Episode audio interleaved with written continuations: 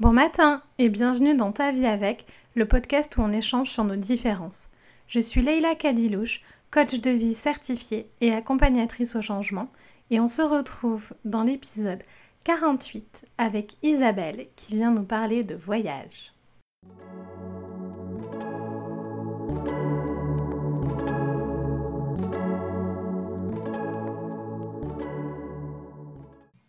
Coucou Isabelle Coucou est-ce que tu veux bien te présenter pour les platypus qui ne te connaissent pas? Alors, je m'appelle Isabelle, j'ai 34 ans, euh, je suis passionnée de voyage, je travaille sur la route depuis des années en tant que traductrice et auteur.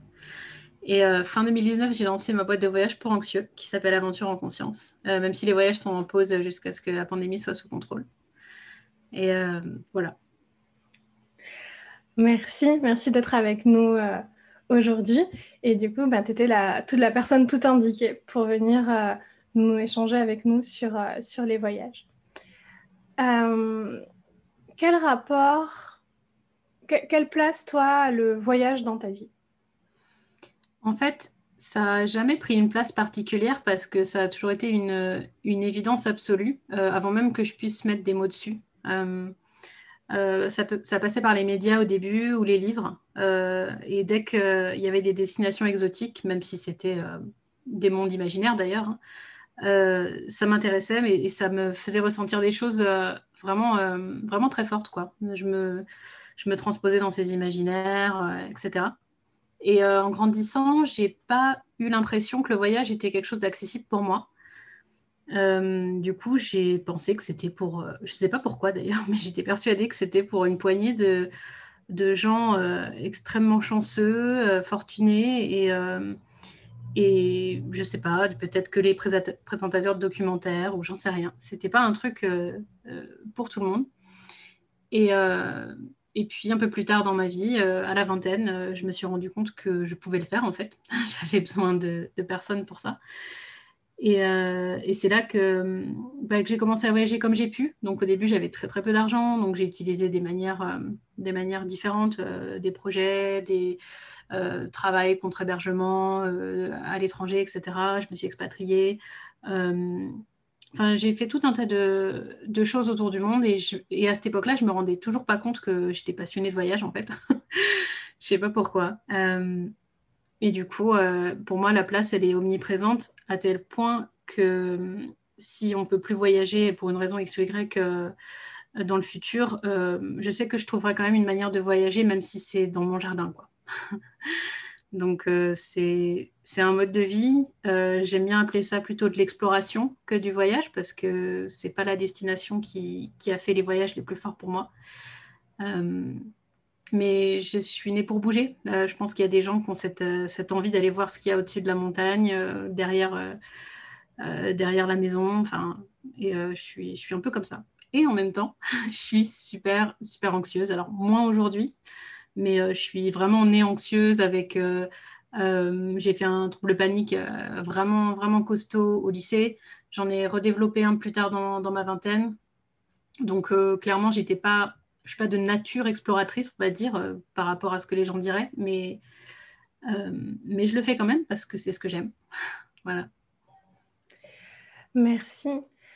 Euh,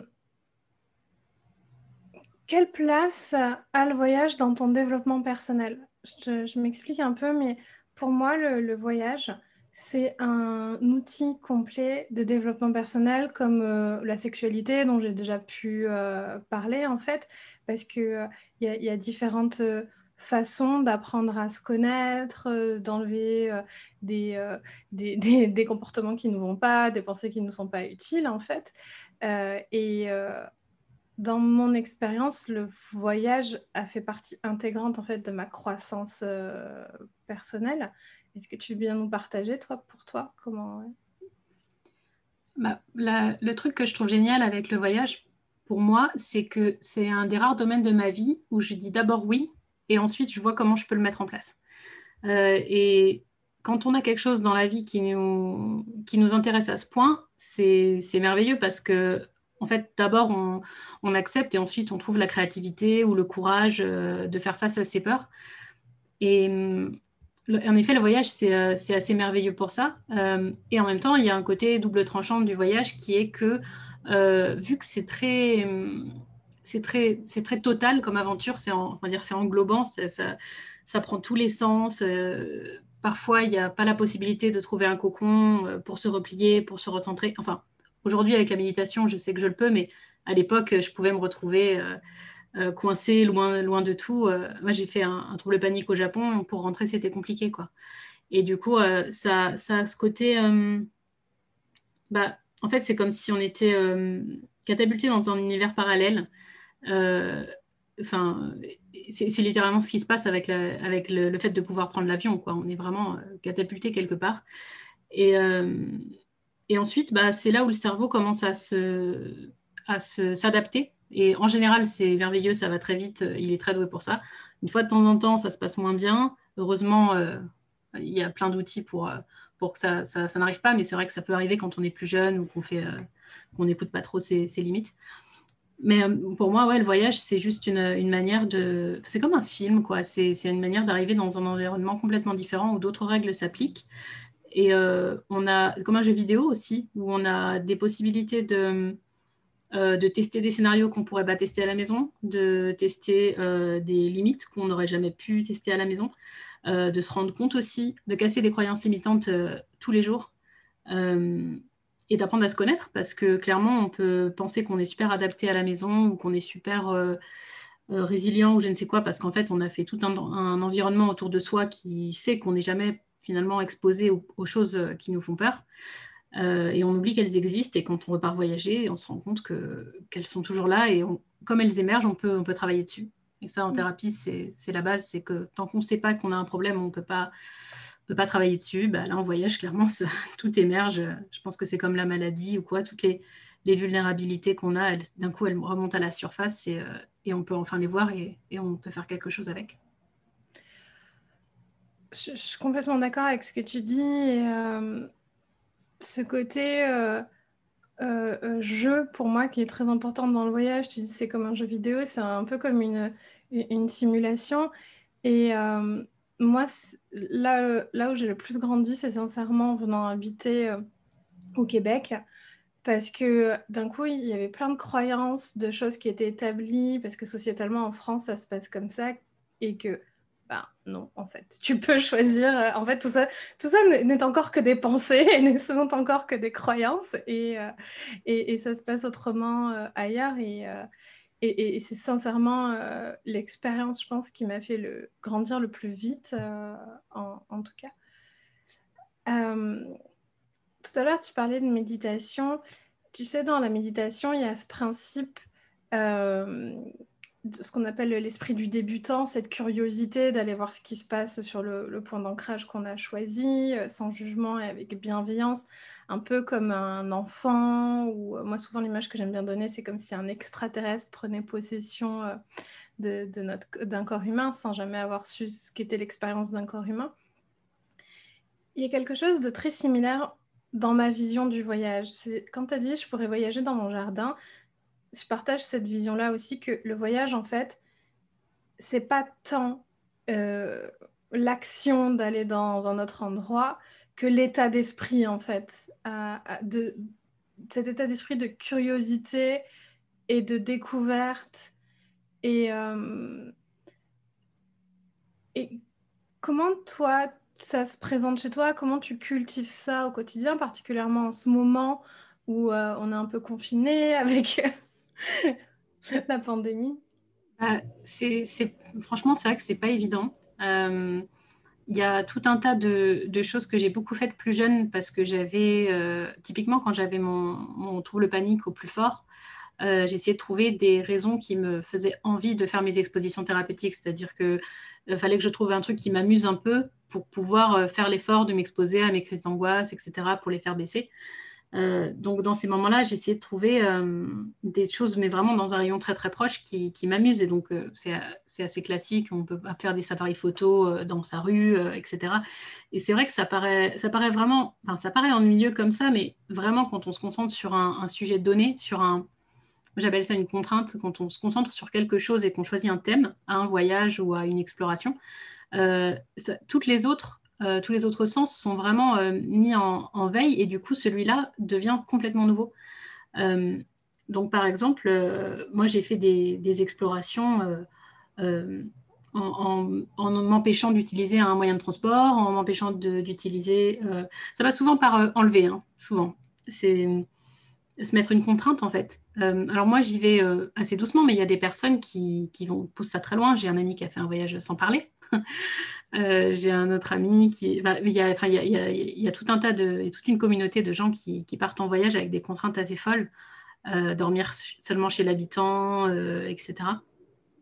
Et, ça, on peut vraiment le faire en France, on peut le faire dans sa rue. Alors clairement, quand on enlève l'aspect humain, parce qu'avec le Covid, enfin, il y, a vraiment cette peur de cette difficulté à rentrer en contact avec l'autre. Et c'est vrai que ça, enlève pas mal d'opportunités, même en France. Par contre, euh, on peut quand même faire des explorations avec certains de ces sens. Euh, euh, sur certains itinéraires, il y a des personnes qui vont d'un point A à un point B le plus directement possible et du coup qui traversent des zones de France où il n'y a, voilà, a, pas grand-chose et qui, qui, redécouvrent ces, ces lieux-là.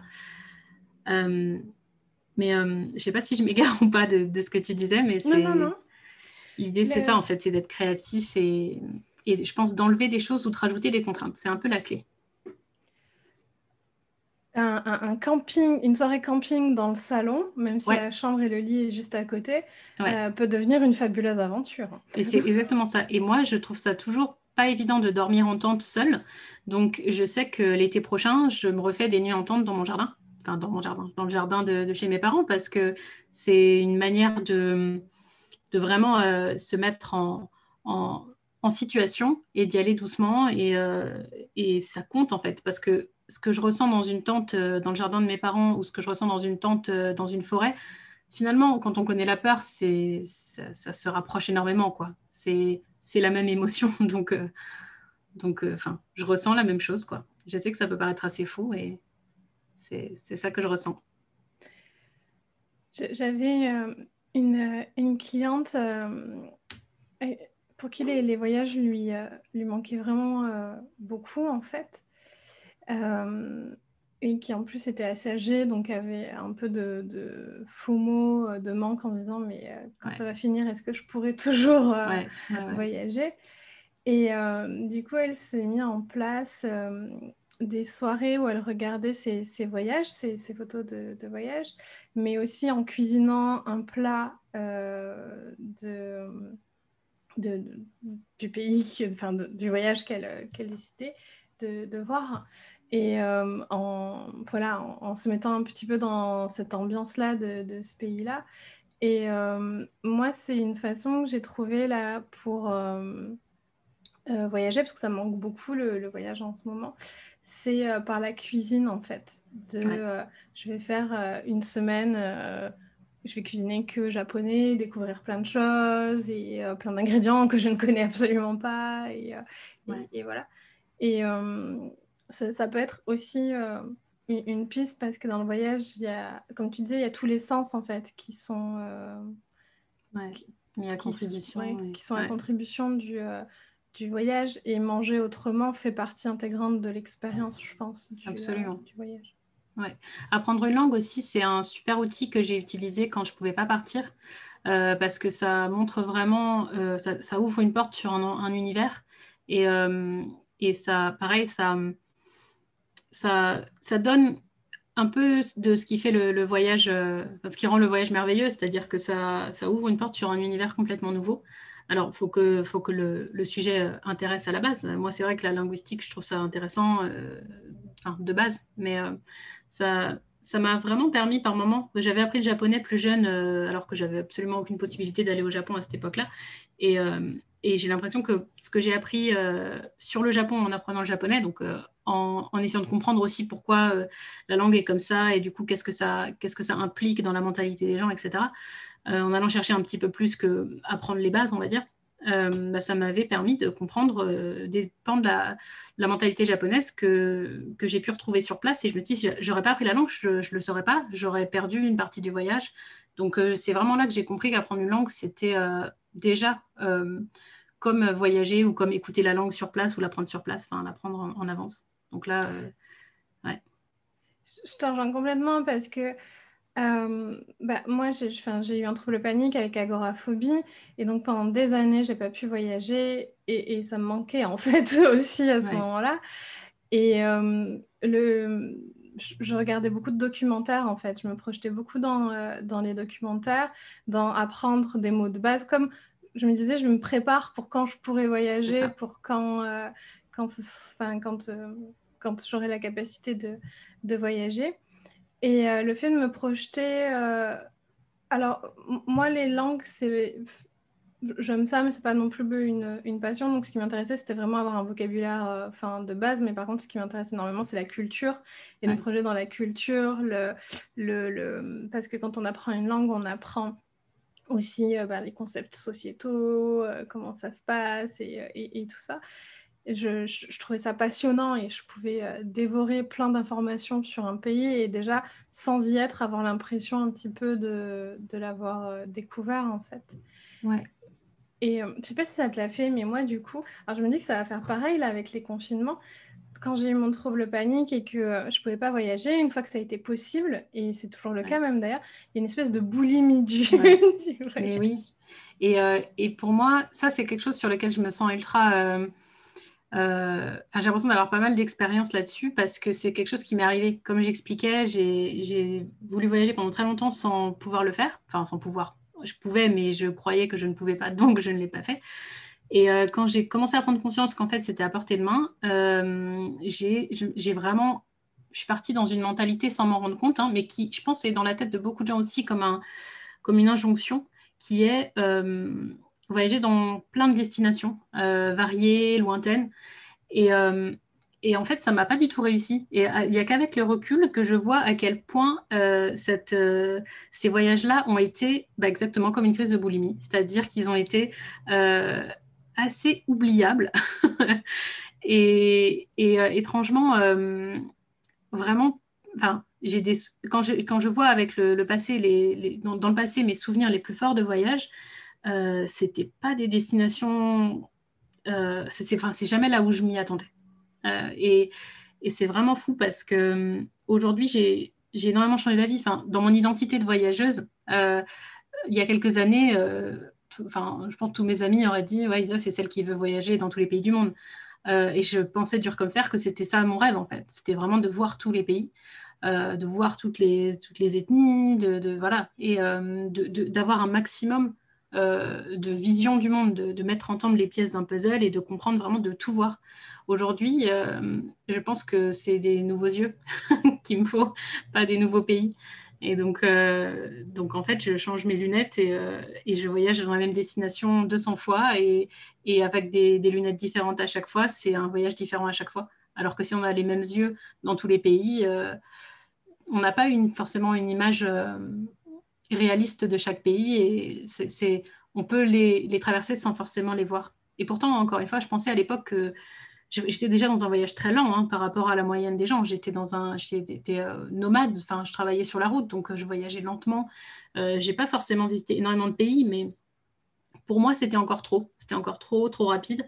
Euh, je m'écoutais pas, je, je restais pas longtemps, forcément aussi longtemps que j'aurais voulu dans des endroits parce que je me disais que c'était bizarre et et à l'inverse, euh, j'allais dans des endroits qui m'intéressaient pas plus que ça parce que c'était à côté ou euh, j'ai énormément changé là-dessus. Et là, avec l'ouverture, euh, la réouverture du tourisme, je pense que ça va pas forcément changer grand-chose parce que l'an dernier, pour moi, a été déjà une exploration.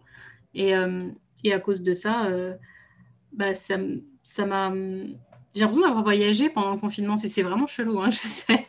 Mais j'ai vraiment l'impression d'avoir voyagé parce que j'ai. Alors, grâce à Internet, c'est vrai qu'il y a... sans ça, ça aurait été sûrement compliqué. Mais euh, ouais, il y a... y a vraiment plein de... plein de manières de faire. Et euh, j'ai perdu le fil de mes pensées, je sais plus ce que je disais. Mais euh, ouais, là, je pense pas que je vais forcément repartir très vite. Je vais prendre le temps de chercher qu'est-ce que j'ai envie d'apprendre, qu'est-ce que j'ai envie de vraiment découvrir, comment je peux le mettre en place, euh, avec qui je vais y aller. Euh, et je suis déjà en train de réfléchir à mon prochain voyage, mais il peut ne pas du tout être euh, dans un futur proche. C'est ça qui est drôle. Mm. Mm.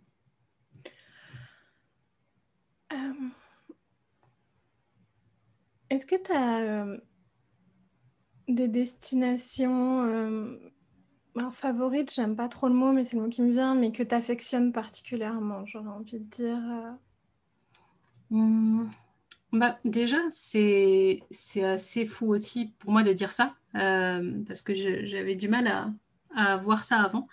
Euh, mais la France, euh, pour moi, a été une destination qui m'a souvent laissé des, grands souvenirs, tout simplement parce que grâce à la langue et grâce à, à, des bases culturelles communes avec les gens que je rencontrais, bah, j'ai pu beaucoup, beaucoup vivre euh, dans le quotidien des gens. Euh, j'ai pu aussi euh, aller creuser, aller vraiment discuter profondément. Alors bien sûr que j'ai pu le faire dans plein plein d'endroits du monde, mais en France, j'ai des souvenirs très très forts de gens qui m'ont ouvert leurs portes, chez qui je suis restée, chez qui j'ai découvert des modes de vie que je pensais pas, enfin que je connaissais pas. Et j'ai pu faire du stop, plus des, voyages en stop, des fois vachement, enfin fascinants, dont, je me souviendrai toute ma vie. Euh, donc il y a eu des très très belles rencontres euh, en France. En fait, souvent, je m'en souviens des sensations fortes aussi, euh, parce que je connais le terrain, parce que je sais jusqu'où je peux aller, parce que je peux prendre plus de risques aussi. alors, que, alors que dans certains pays, on est un peu obligé de rester dans les, sentiers battus parce qu'il peut y avoir des risques d'en sortir. donc ça, c'est pas forcément évident. Après, en termes de destination, c'est vrai qu'il y a toujours un souvenir très très fort la première fois qu'on met les pieds sur un continent.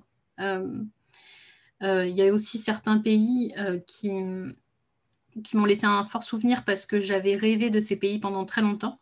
Euh, ça n'a pas toujours été les meilleurs souvenirs parce que bah, on a toujours une image d'un pays et que c'est, ça peut être difficile de la confronter à la réalité. en attendant, j'ai quand même des souvenirs forts de ces pays-là, un peu plus comme une fierté d'avoir réussi à mettre ça en place. Mm. ça a été notamment le cas du Japon ou de l'Australie, dont, j'avais rêvé depuis, la, depuis l'enfance.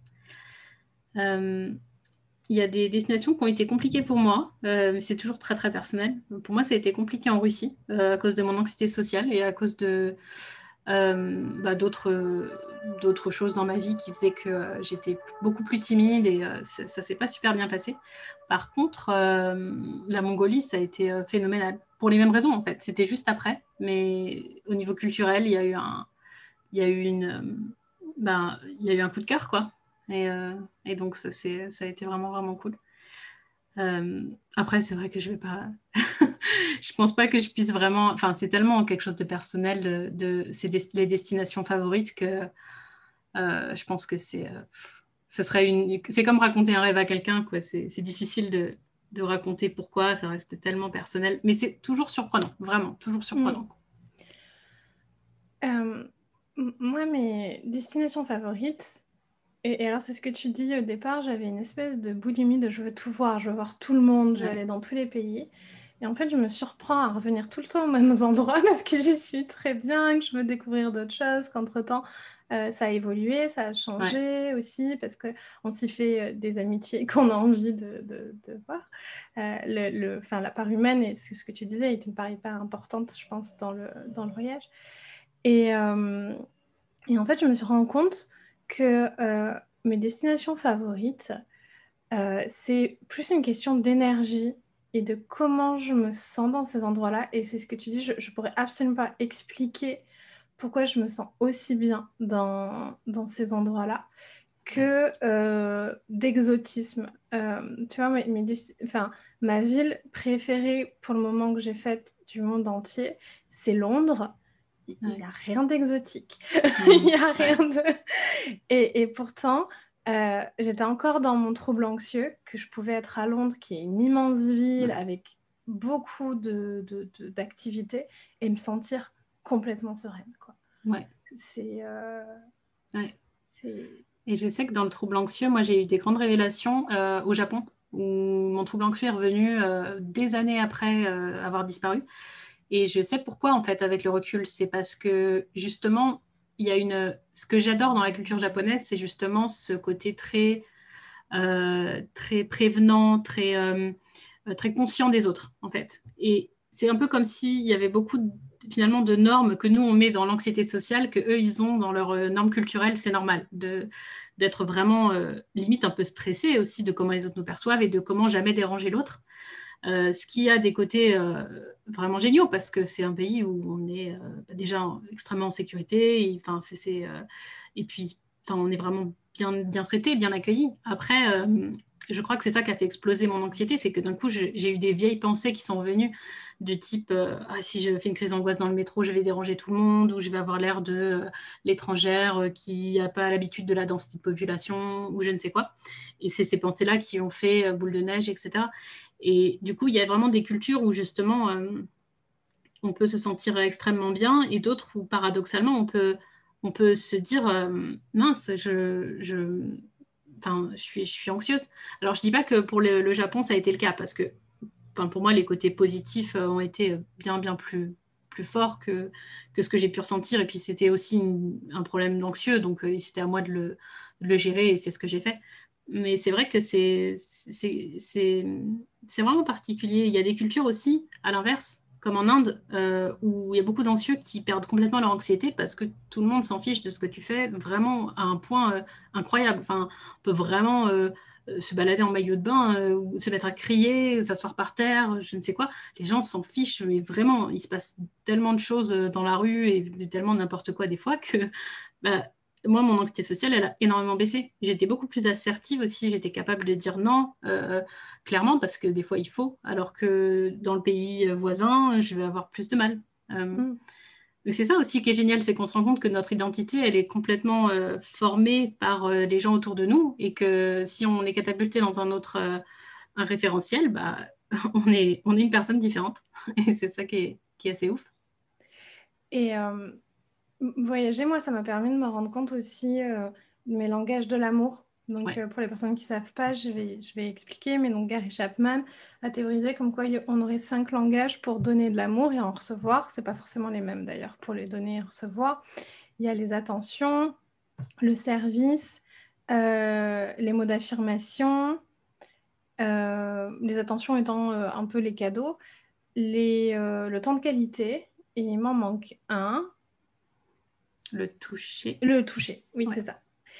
Et, euh, et, en fait, euh, c'est la première fois que je suis venue au Québec et que j'ai eu envie, euh, du coup, après d'aller habiter au Québec, où je me suis rendu compte à quel point le service était important pour moi. Parce que la société québécoise, c'est une société de service où, le, le, un, peu comme, un peu comme le Japon, mais à l'occidental, quoi, en fait. Et, et je, me, et je, me, sentais tellement bien et je, je, valorisais tellement ça que je me suis dit, ouh, il y a un truc là à aller, ouais. creuser. Ouais. Ouais, mon père, quand il a été en, en, Allemagne la première fois, il est tombé amoureux euh, du fait que les choses soient à l'heure, euh, les, les, trains soient à l'heure, les, les, les, gens respectent les priorités, ce genre de trucs. Alors que moi, c'est vrai que j'étais bon, je trouvais ça rigolo, mais ça m'a pas, enfin, ça m'a pas marqué spécialement. Lui, pour lui, c'était comme si les choses étaient à leur place et qu'il se sentait instantanément bien. Quoi. C'est comme si pour lui, c'était une valeur importante aussi. Et dans ce pays-là, cette valeur était importante, donc il, se sentait bien. Euh, et, à Londres, moi, j'ai ressenti ça aussi beaucoup parce que c'est une ville qui est assez chaotique sur pas mal d'aspects, mais c'est une ville où les gens sont beaucoup plus polis qu'à mm. Paris. Et directement, j'ai adoré ça. Moi, je me suis dit, mais je voudrais que le monde entier soit comme ça. Tu sais, les... j'aimerais. Enfin, c'est un comportement qui est important pour moi et, je me suis tout de suite senti mieux. Euh, pareil à Londres, euh, le moment où j'y ai mis les pieds. Euh, que, que, je me sentais à Paris. Alors, je ne veux pas critiquer Paris, etc. C'est une ville qui a, plein d'avantages aussi, mais c'est vrai que euh, en voyageant dans des villes différentes, on se rend compte qu'il y a des choses qu'on prend pour acquis, comme des choses de grandes villes euh, qui sont inévitables. Et en fait, non, il y a des, des grandes villes qui, qui, ont, qui ont des choses qui fonctionnent mieux que, que d'autres. Et, et, ce qui est pas intéressant dans le voyage, c'est se retrouver donc avec des personnes qui habitent dans le pays qu'on visite ou la ville qu'on visite, mais aussi d'autres nationalité ou qui. Enfin, de, de voir euh, à, au Québec, nous, on est très proche des communautés expatriées. En fait, j'imagine que toi, au Japon, ça devait aussi être euh, peut-être pareil. Et euh, de voir la vision, ne serait-ce que d'un Suisse, en fait, ou d'un Belge, qui, sont pourtant des pays très proches de la France, mais en fait, on a l'impression que ça fonctionne comme en France, mais absolument pas, sur la société québécoise. Euh, ou euh, d'une personne euh, indienne, ou voilà, c'est fabuleux, je trouve que c'est. Ouais. Et c'est ça qui est, qui est, un des grands enjeux pour moi du développement du tourisme dans le futur, c'est que je pense qu'il y, a vraiment cette richesse dans le fait d'avoir cette, immense diversité autour du monde. Et, et, quand on voyage, on peut des fois retrouver exactement la même chose en voyageant. Et c'est un peu un problème parfois parce que c'est bien d'avoir du confort aussi des fois. Et moi, la première, euh, quand on est loin de tout, c'est bien de pouvoir retrouver ce petit îlot euh, de, réconfort avec euh, des normes culturelles qui, sont les tiennes, etc. Et en même temps, ça peut être difficile des fois, en, allant super loin, de se dire, OK, j'arrive pas à sortir de, du monde occidental malgré tous mes efforts. Il y a toujours parce que les personnes ne s'adressent pas à moi comme elles s'adressent à, quelqu'un d'autre, etc. Et et ça, ça, peut être des fois un peu difficile. C'est pour ça que le voyage, finalement, encore une fois, dépend de moins en moins de la destination, euh, je trouve, avec le temps, avec les années, mm. et beaucoup plus dans euh, euh, le, l'aventure que tu choisis de vivre et comment tu vas faire en sorte de pouvoir la vivre, mm. en fait. Je te, rejoins vraiment là, là-dessus. toi, tu as décidé de te spécialiser dans les voyages pour les personnes, personnes anxieuses. Ouais. On peut voyager quand on est anxieux? Alors, la première euh, condition pour moi, euh, pour pouvoir voyager, c'est d'en avoir envie. Euh, et, c'est vraiment, encore une fois, la raison qui fait que moi, j'ai voyagé avec un trouble panique. Donc, vraiment, je ne dis pas que c'est ce qu'il faut faire, mais quand on en a envie, vraiment, c'est absolument pas un problème d'être anxieux, mais, mais pour n'importe quoi, pour lancer une entreprise, pour pour devenir champion olympique, j'en sais rien, n'importe quoi de difficile. Euh, quand on en a vraiment envie, on trouve les solutions après coup pour, euh, pour mettre ça en place. Et euh, bien sûr qu'on peut voyager. et pour moi, en fait, c'est exactement les mêmes outils que... Enfin, pour moi, c'est tout un, chemin de développement perso qu'on va pouvoir appliquer sur des petites choses et sur des choses de plus en plus grandes jusqu'à les appliquer sur un voyage. Donc, comment être vigilant à ses besoins, à ses pensées, à son équilibre intérieur, comment arriver à, euh, développer des compétences aussi, euh, si l'anxiété est sociale, euh, ça s'apprend de, gérer des situations un peu compliquées, des conflits, d'apprendre à négocier, c'est des choses qui s'apprennent. donc il y a tout un tas de compétences. Encore une fois, ça ne veut pas dire qu'il faut les, les, avoir pour pouvoir voyager, on peut les, les, apprendre sur le tas en voyageant aussi. mais ouais, c'est c'est évidemment, enfin voyager finalement, c'est juste apprendre à s'adapter et euh, donc, on, peut s'entraîner avant. c'est ce que je recommande. Et c'est pour ça qu'il y a vraiment des voyages qui sont plus accessibles que d'autres. Et moi, j'aurais aimé, euh, dans mes premières destinations, euh, entre guillemets, d'aventure, j'aurais aimé qu'elles puissent être adaptées. C'est-à-dire avoir de l'aventure un petit peu, des pauses, repartir. Alors que là, on était finalement dans. Comme si avec deux types de voyageurs. Le voyageur qui, qui, qui veut un sentier balisé et le voyageur qui veut de l'aventure à tout prix. Et, et en fait, ça marche pas comme ça. Euh, on peut avoir euh, être très stimulé par certaines aventures et avoir besoin de se reposer. Et c'est vraiment un besoin, euh, je pense, qui est qui n'est pas psychologique, qui est vraiment juste physiologique. Quoi. Si on est juste super facilement stimulé ou hypersensible, bah, le, besoin de se reposer ou d'être dans un cocon sensoriel, il est, il est vraiment juste physique. Quoi. Il, faut, il faut le faire. Et, et ça, c'est vrai que c'est quelque chose qui, qui me semble absent aujourd'hui de, beaucoup de voyages. C'est un peu tout ou rien. Et comme si d'ailleurs voyager euh, euh, en faisant des, choses progressives, par étapes progressives, comme si c'était pas du vrai voyage. Ça, c'est quelque chose hmm. que j'entends aussi. Euh, c'est pas vrai. Enfin, je veux dire, on n'est pas tous. Moi, j'ai commencé avec des choses de plus en. Enfin, j'ai commencé par des petites choses, par des plus petits voyages, et, et aujourd'hui, je sais qu'il y a assez peu de choses qui seraient dans mes limites. Euh, mes limites aujourd'hui, ce serait euh, des zones en guerre, par exemple. Et je pense que c'est pas forcément une mauvaise chose euh, d'avoir cette limite-là. Mais bon, il y a d'autres gens pour qui c'est pas une limite, comme des grands reporters. Donc, mais c'est mes limites augmentent à chaque fois en fait. Et il y a des choses que, je fais maintenant que je pensais, enfin que j'aurais pas cru possible bien avant. Donc, tout le monde peut le faire. Pour moi, c'est plus une question d'y aller, bah, progressivement et, d'accepter qu'en fait, on est déjà en train de voyager de pas minimiser son expérience en fait, de se dire non non c'est un vrai voyage, c'est pas parce que c'est dans le jardin, c'est pas parce que c'est autour du pâté de maison que c'est pas euh, déjà une aventure en soi. Vraiment, c'est pas cliché, mais c'est quelque chose que je, que je pense et je compare ça à, des grands voyages, des voyages très très loin et je peux dire l'intensité de l'expérience n'a pas été forcément moindre euh, parce que c'était plus proche. Complètement. Il faut s'enlever les, les, les, les normes, enfin, faut je vous encourage à enlever les normes de, de sociétal, de, un voyage, il est réussi s'il est Instagrammable, quoi, en fait, ou si on a coché tout ce qu'il y a à faire dans le pays, ou... non. le voyage, il n'y a pas à réussir un voyage. On ne peut pas échouer un, voyage, en fait. Ce n'est pas un achievement. C'est une expérience à vivre. C'est ça. Euh, et, euh, et moi, j'ai commencé euh, très, très, très, très petit à la ville à côté, en fait. Hein. oui, oui, Et, et, et il y a plein de choses à découvrir, peu importe où, où, où on habite. Et, et après, j'ai fait des plus grand voyage progressivement et, et toujours en respectant l'amour de soi, en respectant ses limites, en, respectant ce, qui, euh, ce, qui, ce qui est juste pour nous. Je, pense que c'est la clé de voyager avec un trouble anxieux, mais aussi avec, euh, par exemple, un handicap aussi en soi. Je vois plein de personnes qui euh, s'interdisent de voyager parce que ben, tu comprends, mais il va falloir que j'amène tous mes traitements, il me faut ça, il me faut une adaptation là et tout ça.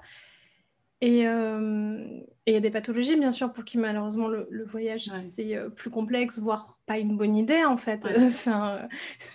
mais euh, moi, la majorité des personnes que je croise, je dis ben oui, ben il faut adapter.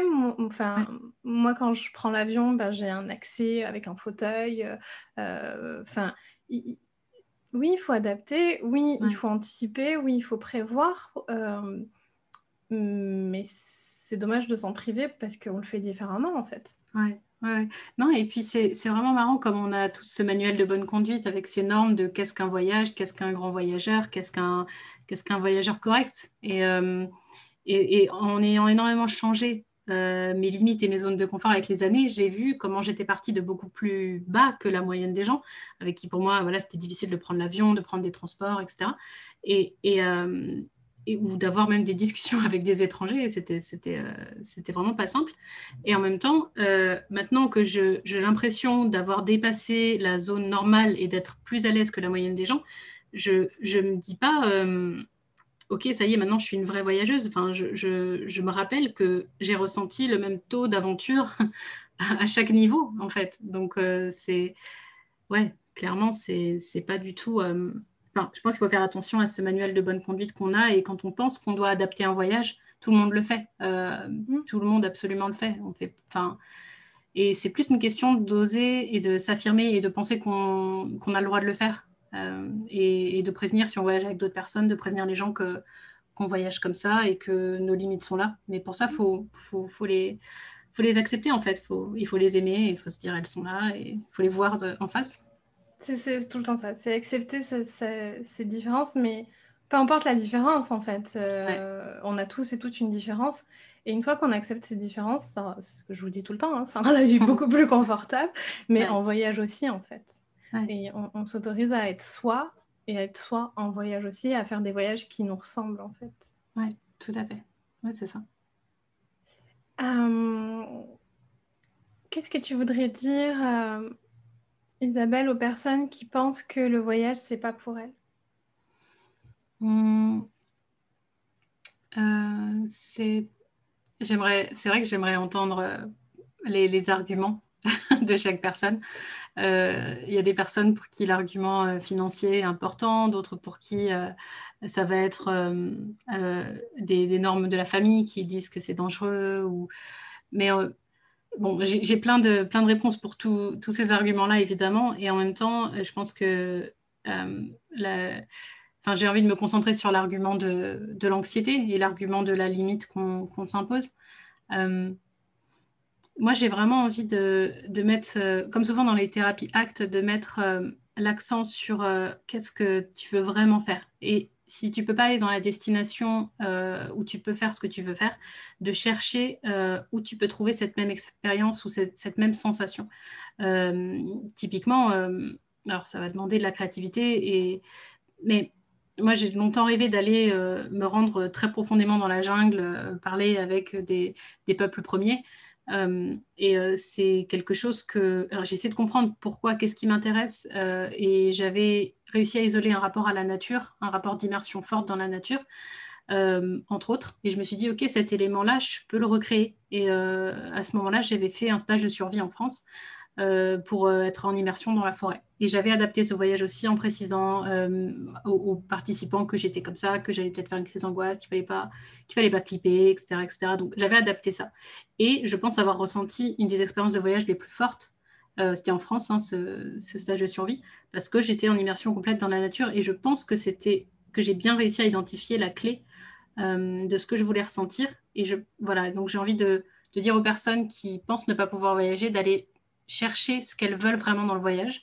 Euh, qu'est-ce que, où est-ce qu'elles veulent le trouver, si elles cherchent la beauté, si elles cherchent euh, l'exotisme ou quoi, et d'aller, trouver euh, une manière de ressentir ça enfin, proche dans, dans, les capacités actuelles, et ensuite d'augmenter tout doucement, et, d'aller vraiment isoler qu'est-ce qu'on, veut veut y trouver.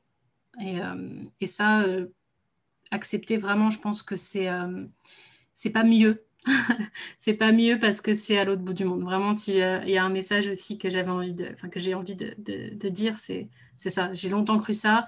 Euh, vraiment, j'ai 200, 200 exemples de situations où je pensais que c'était mieux loin autour du monde, en étant dans une culture où j'avais aucun, euh, aucun ancrage, etc. C'est pas forcément, c'est pas forcément le cas, vraiment.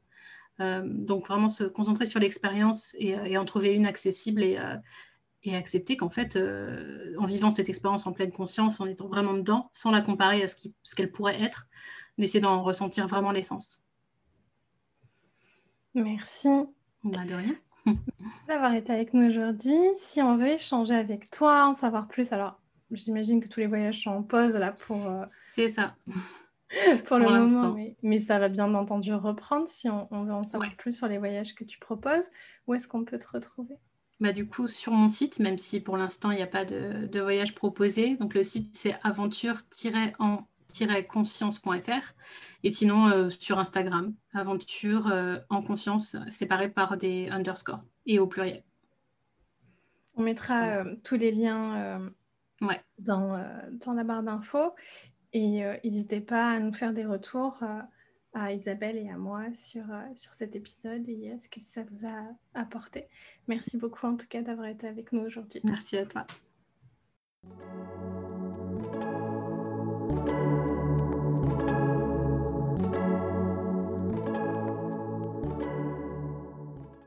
Merci d'avoir écouté cet épisode jusqu'au bout.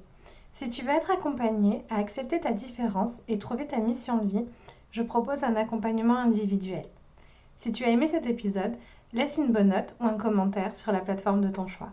Et abonne-toi. Force et amour à toi.